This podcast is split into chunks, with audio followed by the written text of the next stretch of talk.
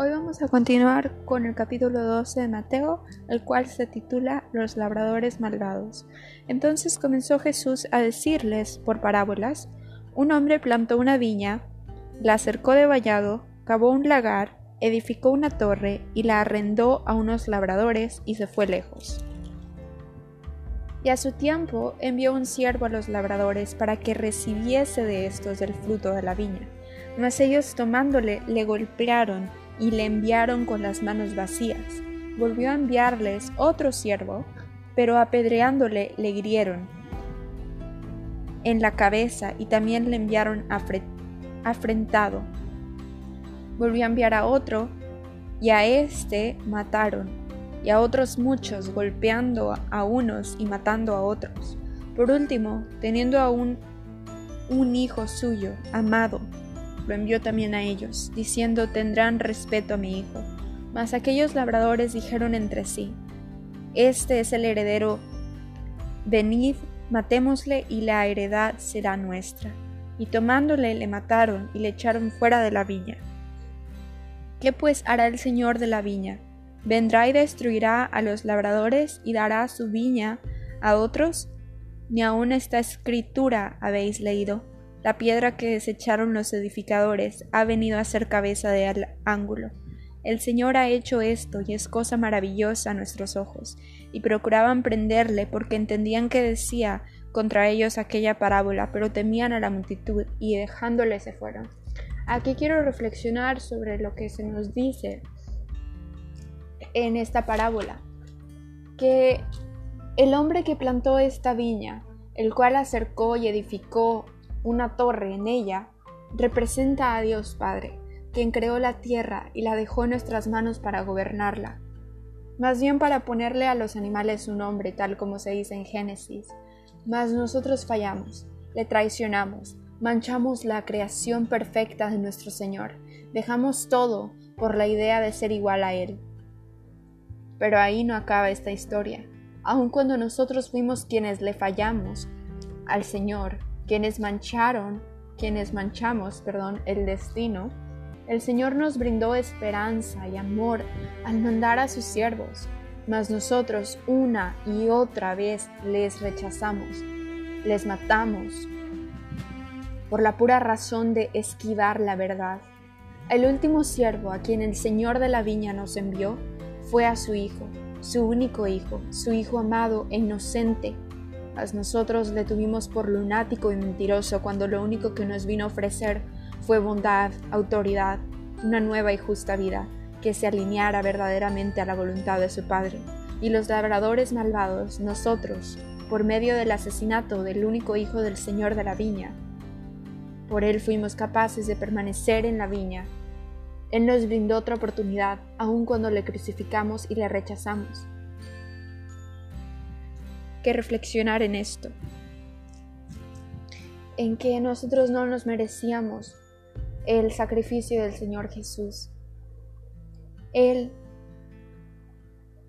es totalmente, tiene que ser totalmente alabado, porque sin Él no hubiéramos tenido nunca la salvación, estaríamos perdidos por la eternidad y hay que agradecerle cada día, hay que brindarle nuestra vida como agradecimiento.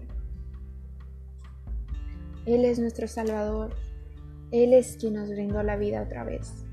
El que aún sin tener una mancha en sí, decidió cargarla toda. La cuestión del tributo. Y le enviaron a alguno de los fariseos y de los herodianos para que le sorprendiesen en alguna palabra. Viniendo a ellos le dijeron, Maestro, sabemos que eres hombre veraz, y que no te cuidas de nadie porque no miras la apariencia de los hombres, sino que con verdad enseñas el camino de Dios. ¿Es lícito dar tributo a César o no? ¿Daremos o no daremos? Mas él, percibiendo la hipocresía de ellos, les dijo, ¿Por qué me tentáis? Traedme la moneda para que la vea. Ellos se la trajeron y les dijo, ¿De quién es esta imagen? ¿Y la inscripción? Ellos le dijeron de César. Respondiendo Jesús les dijo, Dad a César lo que es de César y a Dios lo que es de Dios, y se maravillaron de él. Aquí podemos observar que Jesús les está poniendo este ejemplo, porque si él decía que si es lícito dar a César lo que era de César, que, perdón, que si es lícito dar tributo a César, que sí, que sí era lícito dar tributo a César, los fariseos estarían enfadados o le acusarían porque estaba sirviendo a otro. Y los herodianos, si él, si él decía que no era lícito darle tributo a César, los herodianos le tendrían por traicionero igual. Pero aquí cuando Jesús dijo, dadle a César lo que es de César y a Dios lo que es de Dios, él se refería a que muchas veces en nuestras vidas nos vemos confundidos y que no queremos trabajar porque no queremos pagar impuestos o no queremos pagar nada, pero lo que el Señor nos muestra es que en la tierra van a haber muchos gobernantes y tenemos que darles lo que nos piden, pero no olvidarnos que durante este proceso hay que darle al Señor lo que es de Él. Y es ahí donde muchas veces nosotros como cristianos fallamos. Fallamos en darle lo que a Él le corresponde porque estamos tan ocupados en nuestras propias vidas, en dar, dándole al mundo ese tributo, se podría decir, no sé, ganando dinero, yendo al trabajo, dándole de comer a nuestros hijos o limpiando el hogar, que no nos ocupamos del Señor, que no le estamos sirviendo realmente. Y tiene que haber un balance yo diría de un lado más que el otro. Tenemos que poner a Dios encima de todo, por encima de todo, y después todo caerá a su lugar. Si pones a Dios por encima de todo, no te arrepentirás. La pregunta sobre la resurrección. Entonces vinieron a él los saduceos, que dicen que no hay resurrección, y le preguntaron diciendo, Maestro, Moisés nos escribió que si hermano de alguno muriere y dejare esposa, pero no dejare hijos, que su hermano se case con ella y levante descendencia a su hermano. Hubo siete hermanos, el primero tomó esposa y murió sin dejar descendencia, y el segundo se casó con ella y murió, y tampoco dejó descendencia, y el tercero de la misma manera. Y así los siete, y no dejaron descendencia, y después de todos murió la mujer también. En la resurrección pues, cuando resuciten, ¿de cuál de ellos será ella mujer, ya que los siete la tuvieron por mujer? Entonces respondiendo Jesús les dijo, no erráis por esto, porque ignoráis las escrituras y el poder de Dios. Porque cuando resuciten de los muertos ni se casarán, ni se darán en casamiento, sino serán como los ángeles que están en los cielos. Pero respecto a que los muertos resucitan, ¿No os habéis leído en el libro de Moisés como le habló Dios en la zarza, diciendo yo soy el Dios de Abraham, el Dios de Isaac y el Dios de Jacob? Dios no es Dios de muertos, sino Dios de vivos. Así que vosotros mucho erráis. Aquí podemos observar que el reino de los cielos es muchísimo mejor de lo que nosotros nos podemos imaginar. No tiene comparación ni aún con, con lo más hermoso en la tierra es incomparable e imposible de describir con palabras. Y es aquí lo que Jesús nos está tratando de decir, que no tratemos de comparar, de comparar perdón, el reino de los cielos con algo en la tierra, porque no van a ser la misma cosa. Esa tierra está manchada por pecado, está manchada por verdad, está manchada por nuestra culpa. El cielo es un lugar limpio. Vamos a continuar con el gran mandamiento. Acercándose a uno de los escribas que los había oído disputar y sabía que les había respondido bien, le preguntó, ¿cuál es el primer mandamiento de todos? Jesús le respondió, el primer mandamiento de todos es, Oye Israel, el Señor nuestro Dios, el Señor uno es.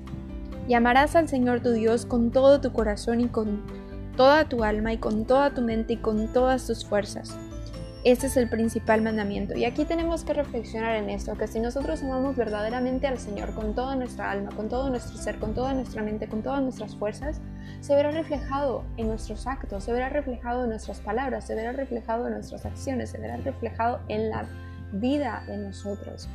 Y es aquí lo que Jesús quiere que comprendamos, que lleguemos a comprender que si somos cristianos verdaderos, que nuestros acciones deben de reflejarles del Señor Jesucristo, porque ya no estamos acostumbrados a lo que nos brinda la tierra, más a lo que Jesús nos brindó, a lo que Jesús nos hizo ver, lo que Jesús hizo por nosotros, y agradecerle y llenar nuestras vidas de aquel quien lo dio todo por nosotros, no por obligación, sino por amor, porque le queremos servir a aquel que lo dejó todo por nosotros.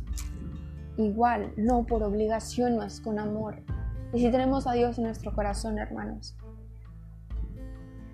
la vida de un cristiano será muchísimo más fácil porque no estás preocupándote en poner tus ojos en el mundo, en poner tus ojos en lo que dirán las, en lo que dirán las personas, en, en las acciones del mundo, en los ojos del mundo, más los estás poniendo en los ojos de Dios. Tu corazón va detrás de los ojos de Dios, detrás del corazón de Dios. Y es ahí donde queremos llegar, queridos hermanos.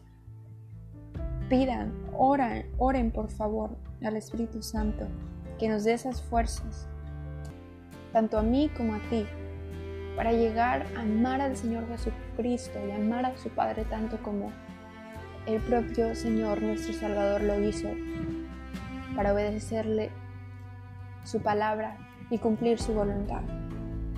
Y el segundo es semejante, amarás a tu prójimo como a ti mismo. No hay otro mandamiento mayor que estos. Entonces el escriba le dijo, bien maestro, verdad has dicho, que uno es Dios y no hay otro fuera de él y el amarle con todo el corazón, con todo el entendimiento, con toda el alma y con todas las fuerzas, y amar al prójimo, perdón, como a uno mismo es más que todos los holocaustos y sacrificios. Y aquí este fariseo estaba entendiendo esta palabra, estaba llegándole a su corazón esta palabra, de que al amar nosotros al Señor Jesucristo con aquel amor infinito y amar a nuestro prójimo tal como nosotros mismos, es mayor que cualquier sacrificio que podamos ofrecer. Jesús entonces viendo que había respondido sabiamente le dijo, no estás lejos del reino de Dios, y ya ninguno osaba preguntarle. Vamos a continuar con el siguiente título que se titula de quién es Hijo el Cristo. Enseñando Jesús en el templo, decía, ¿cómo dicen los escribas que el Cristo es hijo de David? Porque el mismo David dijo por el Espíritu Santo, dijo el Señor a mí, Señor, siéntate a mi diestra, hasta que ponga a tus enemigos por estrado de tus pies. David mismo le llama Señor. ¿Cómo pues es su hijo? Y gran multitud del pueblo le oía de buena gana. Aquí podemos observar que una vez más que el Señor Jesucristo no es comparable con ningún hombre que haya existido en esta vida, que es miles de veces mejor, que es miles de veces más limpio, que es miles de veces más nuestro Salvador. Que nosotros como, como humanos, como pecadores, debemos de, de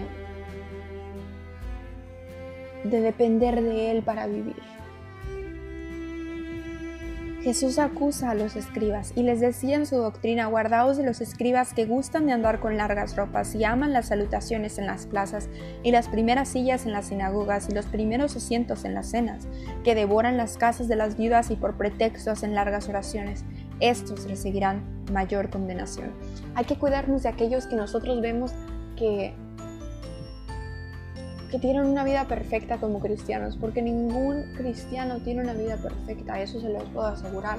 Ni el Señor Jesucristo, que Él siendo 100% Dios y 100% humano y 100% a nuestro Salvador, Él no tuvo una vida perfecta, Él fue crucificado, Él tuvo un final horrible, pero Él nos trae esperanza al resucitar al tercer día, nos trae esa esperanza de que cualquier sufrimiento que hayamos vivido en esta vida tendrá su recompensa gracias a Él, gracias a su salvación, gracias a su gran sacrificio. Y aquí podemos observar que Jesús nos advierte sobre estas personas y hay que reflexionar hay que examinarnos nosotros mismos, no vaya a ser que nosotros mismos, que yo misma vaya a ser uno de aquellos escribas que gozan estar en la primera fila, que gozan llegar ahí primero, que gozan ser enaltecidos, que gozan hacer largas oraciones por pretexto solo para que la gente los mire como justos. Me voy a examinar diariamente y quiero que tú también lo hagas. ¿Acaso tú eres el fariseo? ¿El cristiano de momento? ¿O el cristiano verdadero? El seguidor de Cristo. La ofrenda de la viuda. Estando Jesús sentado delante del arca de la ofrenda, miraba como el pueblo echaba dinero en el arca y muchos ricos echaban mucho. Y vino una viuda pobre y echó dos blancas, o sea, un cuadrante. Entonces llamando a sus discípulos les dijo, de cierto os digo que esta viuda pobre echó más que todos los que han echado en el arca, porque todos han echado de lo que les sobra, pero esta de su pobreza echó todo lo que tenía, todo su sustento. Y cuando vengamos a Cristo, querido hermano, querida hermana, quiero que le ofrezcas y que yo misma también le ofrezca todo lo que tenga. No hay que ah, avergonzarnos de lo que hemos hecho, porque sabemos que el Señor nos puede perdonar, que el Señor nos ofrece una nueva oportunidad. Hay que rendirnos totalmente, no hay que dejar nada atrás.